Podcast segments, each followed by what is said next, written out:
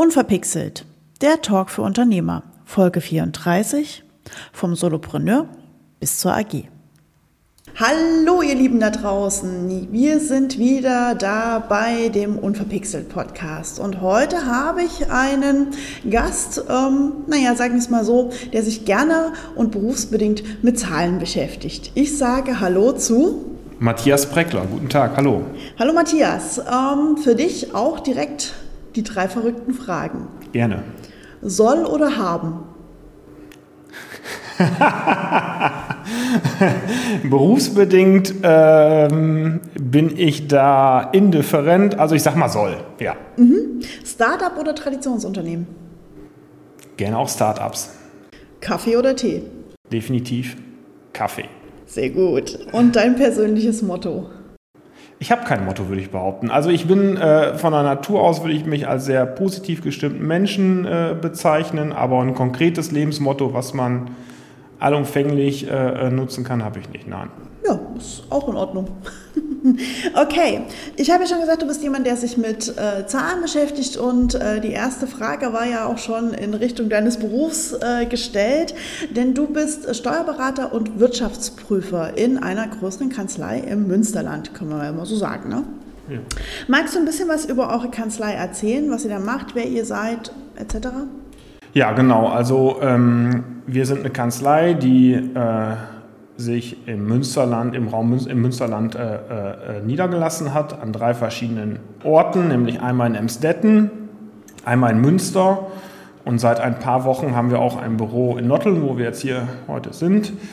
Ähm, wir haben circa 35 Mitarbeiter, standortübergreifend und äh, sind, glaube ich, sowas, was man die klassischen Steuerberater nennt, Steuerberater und Wirtschaftsprüfer vom Tätigkeitsschwerpunkt, aber nichtsdestotrotz glaube ich, dass wir dass wir Leistungen haben oder Leistungen erbringen, die ähm, teilweise auch darüber hinausgehen sollen und müssen, sozusagen, um am Markt dann auch angefragt zu werden. Hm, okay, also ganz klassisches Zahlengeschäft würde ich jetzt mal sagen. Ja, das würde ich jetzt natürlich nur so nicht sagen, aber das können wir ja gleich mal äh, weiter erforschen. Genau. Was würdest du sagen, war bisher in deinem Job dein ungewöhnlichstes Projekt? Mein ungewöhnlichstes Projekt, also eine, eine lustige Frage oder eine, ja, ein, ein, lustigen, äh, ein interessantes Telefonat, was ich in der jüngeren Vergangenheit hatte, war tatsächlich auch mit einem, mit einem äh, Gründer. Äh, der, hat, äh, der hat sich im Jahr 2019 ist er angefangen, äh, äh, ja, auf eigenen Deckel sozusagen wirtschaftlich aktiv zu werden.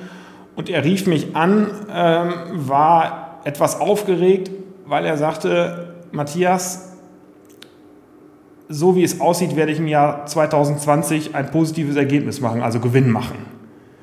Das kann doch nicht sein für ein Startup. Ja, okay. genau, also das ist das Beste, was passieren kann, oder? Ja, natürlich, aber der hatte sich halt äh, mit anderen äh, Gründern ausgetauscht oder Gründerinnen und ähm, da war er wohl der Meinung, dass er da der Exot sei oder die Ausnahme sei und nicht er die Regel. Ähm, das ist ja größtenteils auch so, oder das kommt ja regelmäßig vor, dass die ersten zwei, drei, vier, fünf Jahre, wie auch immer, äh, mit Anlaufinvestitionen verbunden sind und demnach nicht äh, positiv unterm Strich rauskommen.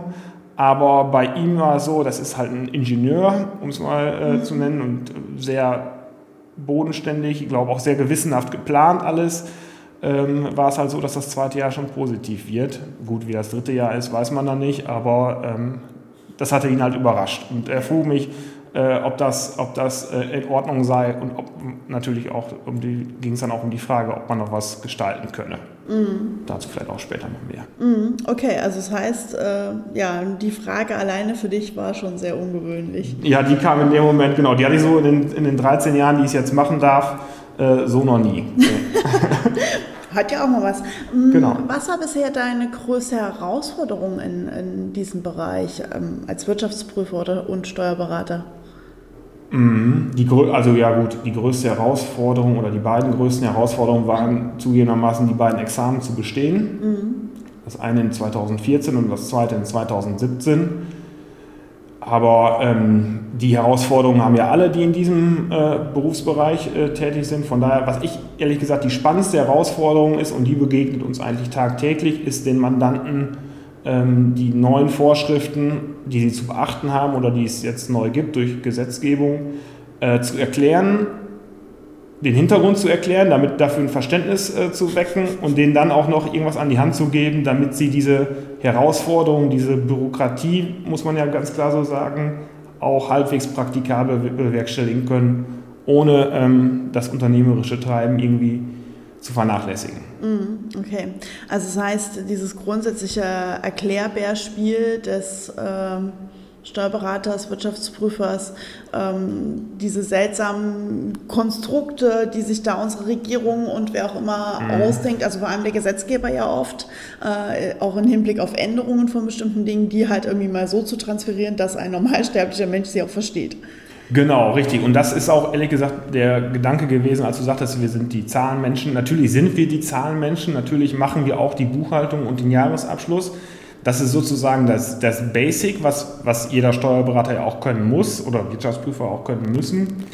Aber ähm, das Add-on oder das, was dann beim Mandanten ja auch als, ähm, äh, als wertschätzende Arbeit, will ich nicht sagen, das ist die normale Buchhaltung natürlich auch, aber äh, ja, wenn man den Mandanten erklären kann, was wie vergleichsweise einfach zu handeln ist, ähm, wird das natürlich sehr gern äh, auch gesehen und auch gewertschätzt. Deswegen, mhm. das ist sozusagen unsere Erklärfunktion, die ich äh, äh, auch als ja, unser Rüstzeug sehen würde oder sehe, ähm, was, wir, was wir tagtäglich anwenden müssen. Mhm. Ja gut, ähm, man sagt ja auch immer, äh, gute Steuerberater zu finden heutzutage ist sehr schwer.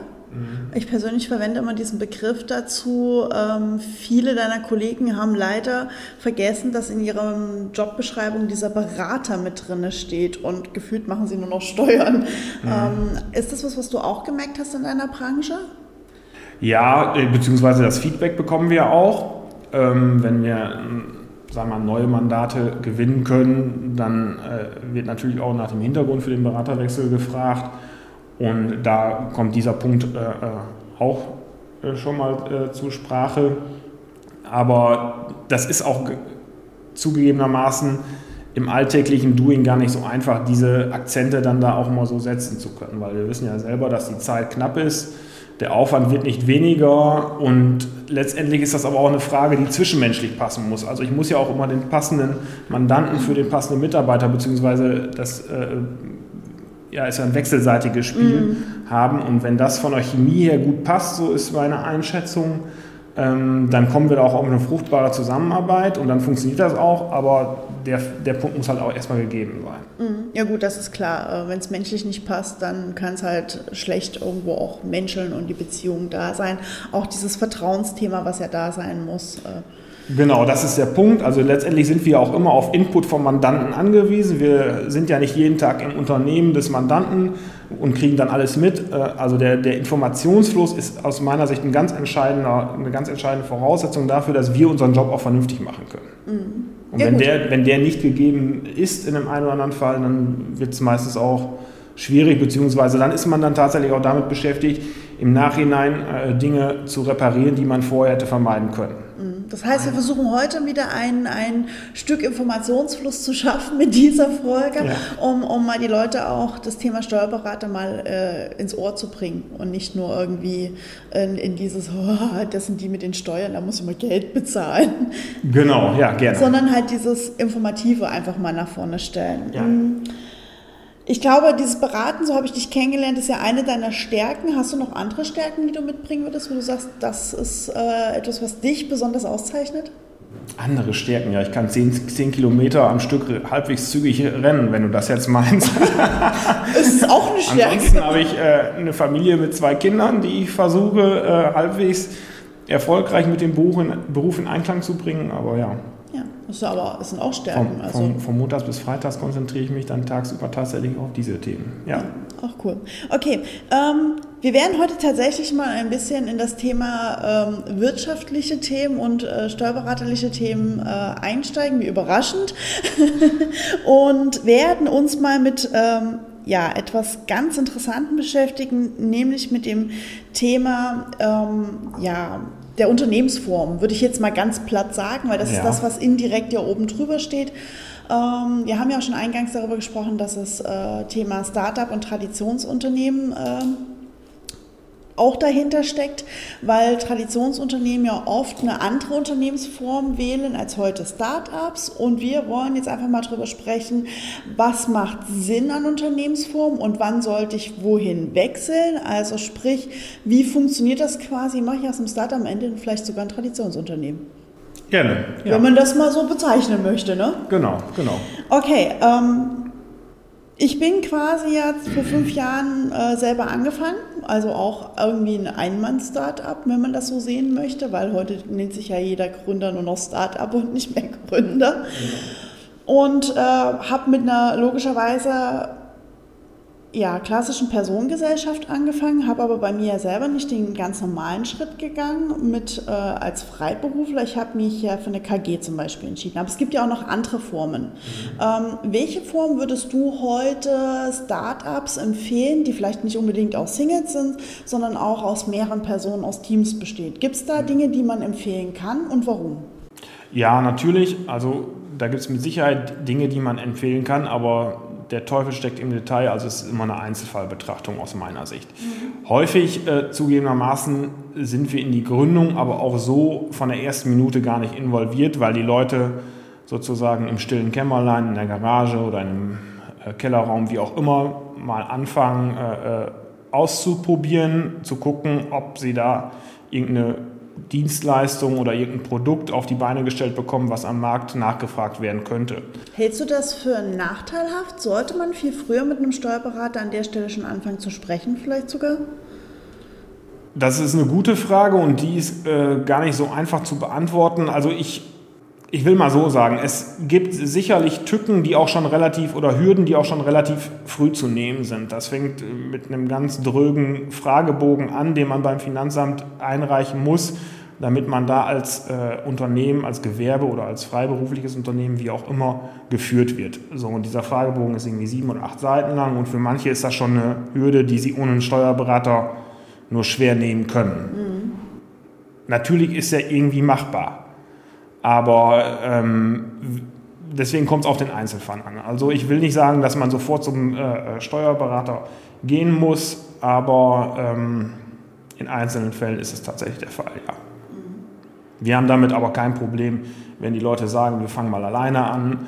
Ähm, häufig ist es tatsächlich auch so, dass wenn äh, man dann nachher mit dem Finanzamt spricht und sagt, wir haben hier einen Gründer oder eine Gründerin, die ist schon mal angefangen, dann ist der oder diejenige beim Finanzamt häufig auch gewillt, da äh, ja, praktikable Lösungen für eine Vergangenheitsbewältigung in Anführungsstrichen zu finden. Mhm. Ähm, okay, das heißt, also zum einen ähm, sollte man auch nicht zu spät zum Steuerberater gehen, man muss es aber auch nicht als allerersten Schritt machen als Gründer sozusagen. Irgendwo dazwischen liegt wie immer die Wahrheit. Ja, so ist es. Also insbesondere wenn monatliche Erklärungen anstehen, Umsatzsteuervoranmeldungen, Lohnsteueranmeldungen, wenn man Beschäftigte hat, äh, dann würde ich sagen, ist es sinnvoll, weil man seine Zeit in Anführungsstrichen besser verwenden kann als für diese äh, äh Erklärung. Aber vorher ist das ein. Mhm. Okay. Ähm, kommen wir nochmal zu diesen Unternehmensformen zurück. Es gibt ja verschiedene. Ähm, ich bin eine KG, ich weiß, es gibt die UG. Ähm, was gibt es noch so für Gründe? Was ist da interessant? Ja, also grundsätzlich unterscheiden wir erstmal zwischen Personen- und Kapitalgesellschaften. Und dann, genau, gibt es halt unterschiedliche äh, äh, konkrete Rechtsformen innerhalb dieser beiden Bereiche. Also bei den, bei den Personengesellschaften sprechen wir also über Kommanditgesellschaften, über GmbH und Co. KGs, aber auch über eine OHG oder über ein Einzelunternehmen. Ähm, und bei den Kapitalgesellschaften sprechen wir also klassischerweise über eine GmbH oder die kleine Schwester sozusagen, die UG und später dann irgendwann vielleicht mal eine AG oder. Das ist der Traum von jedem, ne? Aber ja, es ist ja nur das Rechtskleid. Also ja. was dahinter steckt, ist ja immer im Zweifel auch nochmal die, die zweite Frage wert. Ja. Mhm.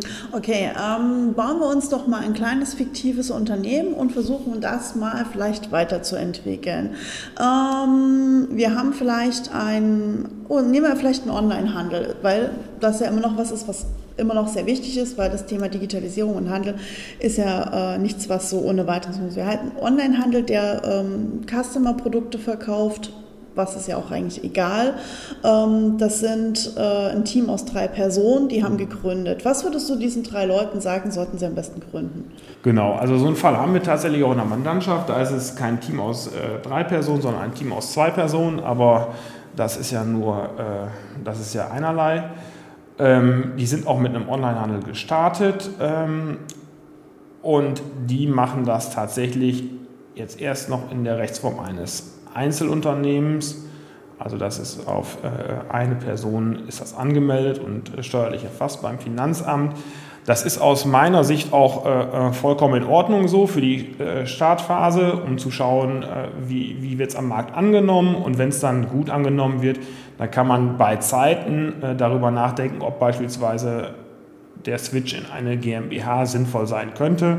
Aber zum jetzigen Zeitpunkt in dem konkreten Fall macht ein Einzelunternehmen Sinn.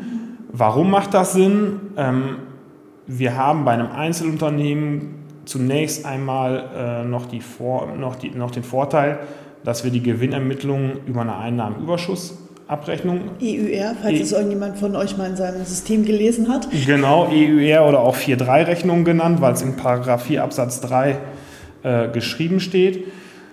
Und die bringt einfach noch gewisse Vorteile, weil sie einfach erstens einfach zu, zu handeln ist und zweitens, ähm, sage ich mal, kann man auch den Gewinn dahingehend einfacher steuern, dass man halt nur schauen muss, wann sind die Ein- und Ausgaben tatsächlich vom Bankkonto äh, zugeflossen oder abgeflossen. Und wenn ich äh, den Gewinn am Ende des Jahres ähm, noch ein bisschen in Anführungsstrichen gestalten möchte, könnte ich mir ja beispielsweise nochmal Sachen aufs Lager legen und das würde dann als Betriebsausgabe ähm, ja noch zu Buche starten. Genau, ja. Ja, ist ja nun mal so. Genau. Also wir müssen ja keine Inventur dann machen und mhm. äh, wenn man in den ersten Jahren das, die, die Steuern dann da noch mal reduzieren möchte, weil man Liquidität schon arbeiten möchte, ist das ja ein probates Mittel, was ich so bei einem Bilanzierer dann nicht hätte. Mhm. Okay, jetzt ist unser Online-Geschäft äh, in den letzten vier, fünf Jahren extrem gewachsen, vielleicht auch durch Corona entsprechend befeuert. Ähm, was mache ich jetzt? Ich habe jetzt so richtig Umsatz. Ähm, der Umsatz schießt in die Höhe. Wir sind so bei zwei, drei Millionen aktuell im Schnitt, was schon richtig viel ist. Was passiert jetzt? Was würde ich jetzt als Unternehmen machen, wenn ich feststelle, oh Gott, es wächst unglaublich? Ähm, Rechtsform ändern. Warum, wieso, weshalb, wohin? Mhm. Genau, also das ist auf jeden Fall die Größenordnung, wo ich sage, der Gang zum Steuerberater muss erfolgt sein, weil ähm, man dieses Datenvolumen dann auch als, als Selbstständiger nicht mehr ähm, vernünftig handeln kann. Also da gibt es dann aber entsprechende Schnittstellen ähm, und Softwareunterstützung, die den Datentransfer zum Steuerberater erleichtert, sodass der dann halt die monatlichen äh, Erklärungen auch einreichen kann. Die Frage, ob man deshalb also ich war ja eben im Fall eines Einzelunternehmens gedanklich unterwegs, ob man ähm, deshalb in eine GmbH gehen muss, ja oder nein, die lässt sich anhand der, Zahl, anhand der nackten Zahlen ähm, nicht eindeutig beantworten, aber grundsätzlich gibt es ja die Tendenz, je größer, desto eher, würde ich mal sagen. Mhm. Man hat dann ja ähm, äh, schon mal Punktvorteile gehört wie Haftungsbeschränkung bei einer GmbH. Genau. Aber da zeigt die praktische Erfahrung ja auch, wenn ich dann äh, äh zur, zur äh, Bank gehe, weil ich eine Kreditfinanzierung brauche, die Bank wird ja auch gewisse Sicherheiten haben wollen, die dann bei einer neu gegründeten GmbH häufig auch im privaten Bereich gesucht werden. Insofern ist das Thema Haftungsbeschränkung da ja auch dann genau zu betrachten. Aber grundsätzlich ist es natürlich so, dass die GmbH erstmal nur mit ihrem eigenen Vermögen haftet, solange da nicht äh, private Bürgschaften oder mhm. Grundbesicherungen, wie auch immer, eingeräumt werden. Ja. Also würdest du sagen, macht es Sinn für unser kleines fiktives Unternehmen ähm, mit dem Umsatz ähm, jetzt in eine Form einer GmbH zu wechseln? Wir können das ja erstmal so unterstellen, genau, und äh, dann lässt sich der Fall nämlich sehr schön weiterspiegeln, was das für Konsequenzen hat, für Folgen hat, äh, äh die die jeweiligen Gründer dann halt beachten müssen. Ja. Was hätte es denn für Folgen? das hätte zum einen die Folge, ne, also bei der GmbH sind wir definitiv in der Bilanzierungspflicht. Das heißt, wir haben diesen Vorteil, nenne ich mal, einer äh, flexibleren und einfacheren äh, 4-3-Rechnung oder Einnahmenüberschussrechnung, den haben wir dann halt nicht mehr. Ähm, deswegen, da sind wir dann auch wieder beim, beim, beim Rüstzeug des Steuerberaters, der dann die Bilanz einmal im Jahr äh, erstellen muss.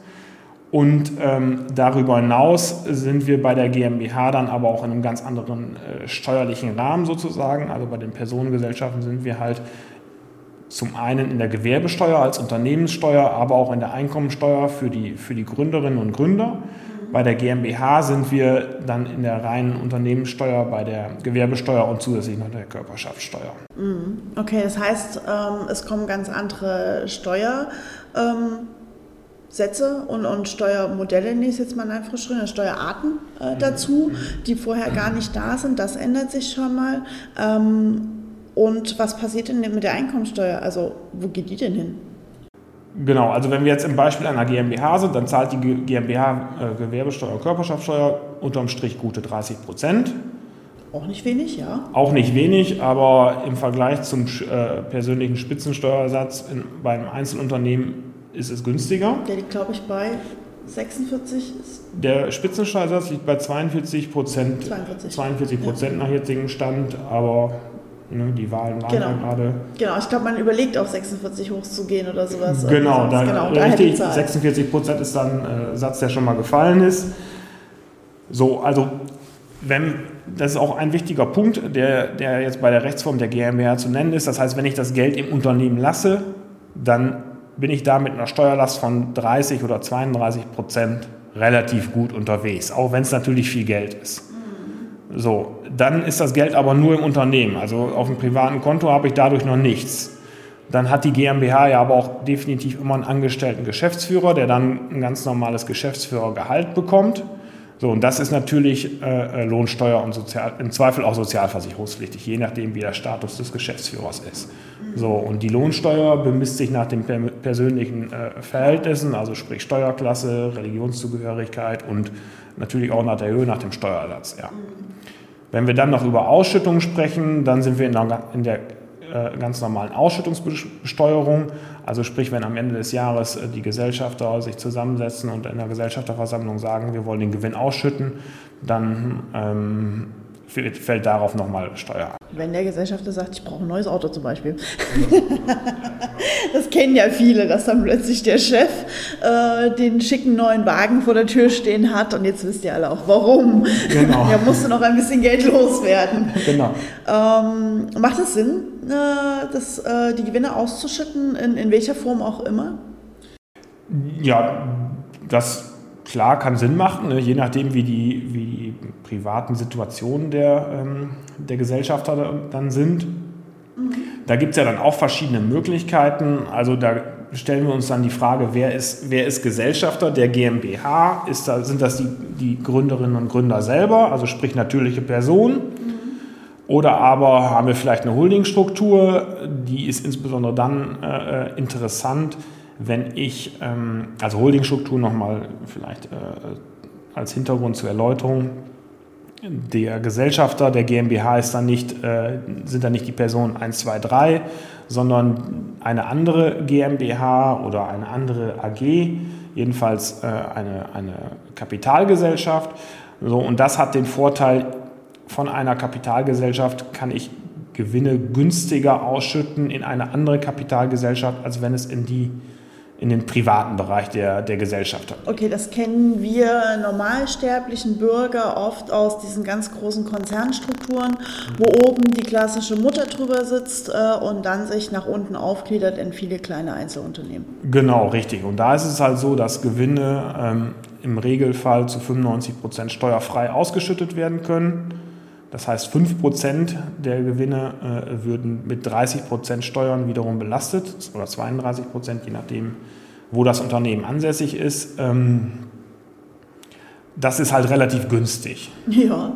Ne, dann sind wir bei einer Effektivsteuerbelastung von 1,3 oder 1,4 Prozent. Hm, muss ich jetzt eine Holding gründen? es kommt darauf an, was du mit Geld machen möchtest. Du hast dann natürlich die Möglichkeit, das Geld auf Ebene der Holding äh, wieder zu investieren. In, entweder in, beispielsweise, wenn, wenn Immobilien angeschafft werden sollen zur Vermögensverwaltung oder aber ich möchte äh, eine neue Gründung anstoßen, weil ich noch eine zweite gute Idee habe oder eine dritte oder eine vierte, wie auch immer, dann macht das irgendwann, aber wirklich dann irgendwann Sinn. Man sollte die Gründerinnen und Gründer da jetzt nicht äh, überfrachten mit äh, irgendwelchen komplexen Holdingstrukturen, da äh, ist es aus meiner Sicht ratsam, die Kirche im Dorf zu lassen und äh, damit die Gründerinnen und Gründer Zeit haben, sich auf ihr Business zu konzentrieren und das voranzutreiben. Das wissen wir alle, äh, dass das genug Zeit und Energie in Anspruch nimmt. Definitiv, definitiv. Mm, jetzt haben wir aus unserem Startup, Online-Geschäft äh, vom Einzelunternehmen eine GmbH gemacht, die auch gut läuft. Ähm, und diese GmbH ist jetzt meinetwegen auch schon seit zehn Jahren am Markt, macht inzwischen, was weiß ich nicht was, 40, 50 Millionen Umsatz. Wäre dann irgendwann dieser letzte Schritt, was man ja viel von Startups hört, oder vielleicht sogar noch mehr Umsatz, hin in eine AG dann irgendwann noch spannend? Sind, weil das hört man ja ganz viel von Startups. Ähm, HelloFresh, Zalando sind jetzt beide auch in den DAX aufgestiegen. Sind das, ja, du lachst, aber das sind ja auch so, das waren ja alles mal Startups, mhm. wo jeder sie belächelt hat, was sie kauft, verkauft Kochboxen, so ein Quatsch. Und jetzt sind sie halt DAX-Unternehmen quasi. Ähm, ist das was, was dann irgendwann der letzte Schritt ist, äh, hoch äh, zu den ganz großen Playern? Das kann der letzte Schritt, oder ich weiß gar nicht, ob es der letzte Schritt ist, aber das kann ein Schritt sein, ja klar, wenn, wenn man sich also den Kapitalmarkt äh, äh, zur Refinanzierung, ähm, äh, wenn man den Kapitalmarkt zur Refinanzierung nutzen möchte, dann ist das, äh, die, dann ist das ein, ein, notwendiger Schritt in eine AG oder in eine europäische Aktiengesellschaft zu, zu umzuwandeln. Aber ähm, letztendlich ist der Kapitalmarkt ja nun mal nur eine Refinanzierungsmöglichkeit. Und im Regelfall für unsere Kanzlei äh, sprechen wir über die Refinanzierungsmöglichkeiten von Banken ganz normal oder aber ja, vielleicht auch mal Genussrechtskapital, wie auch immer. Aber ähm, das muss nicht der letzte Schritt sein, sondern das Unternehmen geht ja dann weiter und der letzte Schritt ist ja dann irgendwann nur, wenn ich, wenn ich wirklich den Exit plane, also sprich, wenn ich mich von äh, den, den Anteilen komplett trennen möchte, das wäre dann ja der gedanklich letzte Schritt für den jeweiligen Gründer oder die Gründerin, ja. Mm, okay, das hat man ja auch mal ganz viel, in, in, vor allem in der Tech-Startup-Szene, mhm. dass die Unternehmen halt quasi richtig aufgehübscht werden, ähm, alle Zahlen so lange poliert werden, bis sie passen, um es dann halt an den nächstgrößeren ähm, abzutreten. Also klar, ähm, große Player wie Google, Amazon, Facebook Co., also die großen amerikanischen äh, IT-Player sozusagen, sind da ja Könige drin, da mhm. den Markt sich anzuschauen, zu sagen, wen kann ich mitnehmen. Ähm, das bekannteste Beispiel, was wir alle kennen, ist wahrscheinlich das Thema, als Facebook Instagram gekauft hat. Seitdem hat, glaube ich, fast jeder irgendwie auch Instagram auf seinem Handy oder die Kinder. Ich weiß nicht, wie es bei dir ist. Ähm, aber das ist ja auch so ein, so ein Beispiel dafür. Ist es was, was hinterher auch ein Ziel einer Gründer eines Gründers, Gründergemeinschaft sein kann, sagen, okay, ich mache mein Unternehmen so profitabel, dass ich einfach für viel Geld hinterher abstoße? Definitiv kann das ein Ziel sein, wobei die Frage der Profitabilität gar nicht mal die erstrangige ist, denn äh, äh, die Beispiele, die du gerade genannt hast, die waren ja nicht immer unterm Strich positiv. Ne? Nee, nee, nee, nicht Also teilweise ging es dann äh, mehrere Jahre lang nur darum, das Geld ins Unternehmenswachstum zu stecken und man hat dann einfach ein sehr groß oder sehr schnell gewachsenes Unternehmen äh, äh verkauft. Das, ähm, die Fälle gibt es ja auch, ähm, aber klar, das ist äh, äh, für viele oder für einige ist das ein Ziel, zu sagen, wir, wir gründen uns jetzt, wir äh, kümmern uns drei, vier, fünf oder zehn Jahre um das Unternehmen intensiv, um es dann am Markt zu platzieren, ja. Okay, also das heißt, äh, es gibt, äh, wenn wir das mal jetzt als Exit-Strategie nennen wollen, quasi mehrere Wege dahingehend, dass ich vielleicht wirklich ein Traditionsunternehmen schaffe, was über Jahre, Jahrzehnte am Markt bleibt. Mhm. Ähm, ich irgendwie eine Aktiengesellschaft schaffe, ist ja auch nochmal was anderes, weil ein Traditionsunternehmen muss ja nicht zwingend eine Aktiengesellschaft sein. Wir haben ja massig äh, Mittelständler, die über 100, 150 Jahre ähm, Erfolgsgeschichte schreiben und die im Anführungsstrichen ja nur eine GmbH und KKG meistens sind. Mhm. Ähm, dann haben wir die Aktiengesellschaft oder halt die Variante, ich stoße es einfach gewinnbringend ab. Genau, richtig, richtig. Oder ich gebe es in die nächste Generation, an den Sohn oder an die Tochter wie auch immer. Also da, wenn wir jetzt über den, wenn wir jetzt nochmal über den Gedanken des Verkaufs äh, sprechen, auch da äh, kann man nochmal über die Holdingstruktur sprechen. Die hatte auch gewisse Vorteile, weil nämlich auch Veräußerungsgewinne, wenn sie in eine andere Kapitalgesellschaft fließen, auch da dieses Steuerprivileg 95% Steuerfreiheit genießen. Insofern habe ich das Geld dann halt in einer anderen äh, Kapitalgesellschaft, in der Mutterkapitalgesellschaft sozusagen geparkt, als ja, gedankliche Spardose kann man sagen und habe dann wiederum die Möglichkeit, ähm, damit was Neues zu machen, sozusagen. Also der Gründer oder die Gründerin ist ja immer sehr, sehr aktiv, so will ich es mal sagen, so ist meine Erfahrung. Die hören ja dann regelmäßig nämlich nicht auf, was ja auch schön und gut ist, wunderbar. Machen meistens das nächste Unternehmen und das nächste und das genau, nächste, weil die nächste Idee da ist. Und dann hätte man da eine steuerschonende Möglichkeit, um äh, äh, ja, den Geldbeutel zu schonen und dann möglichst viel übrig zu behalten, um mit neuer Energie und neuen Ideen loszulegen. Also so eine Art ähm, ja, äh, Geldrücklage, um damit dann die nächste Idee zu finanzieren. Genau, Geldrücklage, Spardose B. Mhm.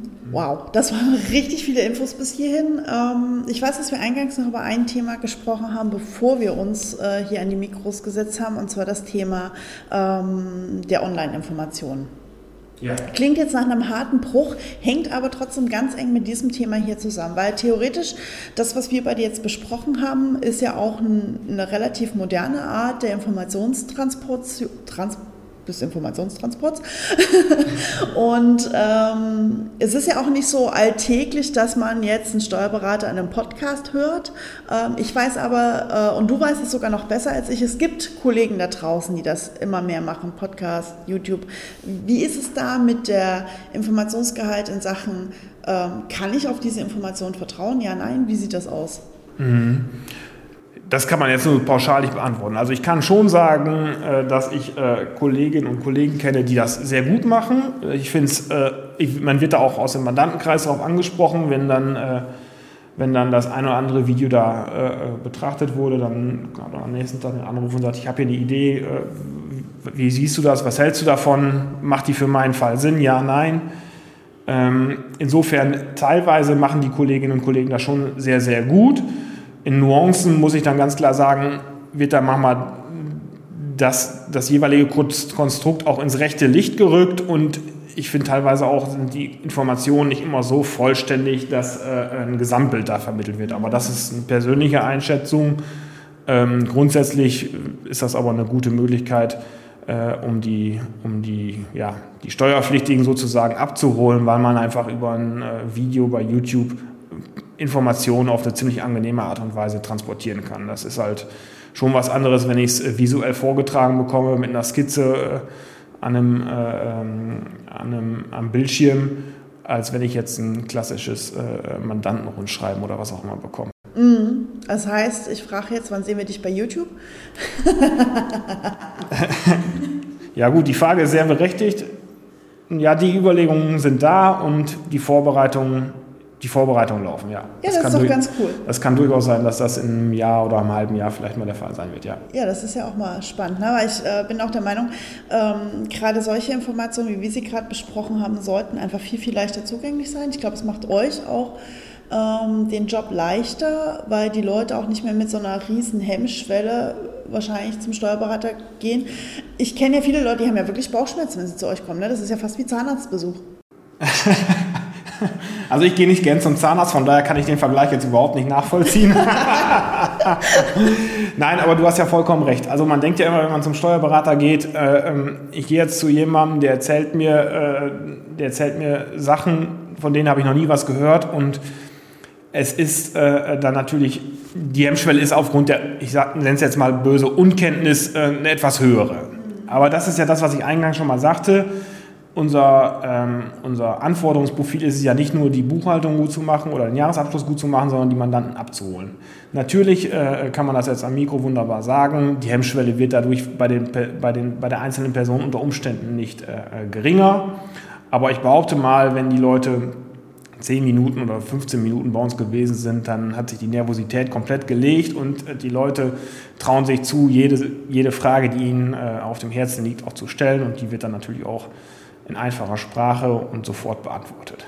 Sehr schön. Ich würde ja. sagen, das ist ein wunderschöner letzter Appell da draußen. Leute, fragt eure Steuerberater Löcher im Bauch allem, genau. was euch quasi auf dem Herzen liegt, äh, denn die freuen sich, wenn sie es beantworten dürfen. Genau, also das äh, ist definitiv der Fall. Das macht Spaß, ähm, die Leute da auch ein Stück weit voranzubringen in ihren Überlegungen, in ihren Gedanken und das Ganze in, in gewisser Weise in eine Struktur zu gießen. Ähm, das ist definitiv der Fall, ja. Sehr schön. Matthias, ich danke dir recht herzlich für diese sehr, sehr spannende Folge und äh, wünsche dir weiterhin ganz viel Erfolg und vielleicht sehen wir dich ja demnächst auf YouTube. Vielen Dank, Dankeschön. So, ihr Lieben, das war's auch schon wieder mit dieser Folge von Unverpixelt. Ich hoffe, ihr konntet ein paar interessante Gedankenanstöße mitnehmen rund um dieses doch recht trockene Thema Unternehmensform, beziehungsweise hoffen wir beide, dass es für euch nicht zu trocken geworden ist. Und ihr habt jetzt vielleicht sogar auch schon einen Termin bei eurem Steuerberater gebucht oder werdet das gleich tun, wenn ihr hier durch seid, um mit ihm über eure neuen Ideen und Möglichkeiten zu sprechen. Das nächste Mal habe ich hier den lieben Patrick Walter zu Gast. Wir werden uns mit dem Thema Digitalisierung in einem Spezialbereich von Unternehmen unterhalten. Ähm, ich kann versprechen, es wird sehr lustig, sehr spannend und es hat auch irgendwas mit Pizza zu tun. Also wer das rausfinden möchte, was dahinter steckt, der muss auf jeden Fall bei der nächsten Folge wieder reinhören. Ansonsten bleibt mir nichts anderes zu sagen als Lasst mir irgendwo Likes da, vielleicht auch mal eine kleine Bewertung oder einen Kommentar. Ich würde mich sehr freuen. Oder schreibt mir einfach ähm, direkt, was ihr für Themen noch haben wollt. Und ich würde mich freuen, wenn ihr das nächste Mal wieder dabei seid und sagt wie immer, bleibt mir gewogen und bis bald.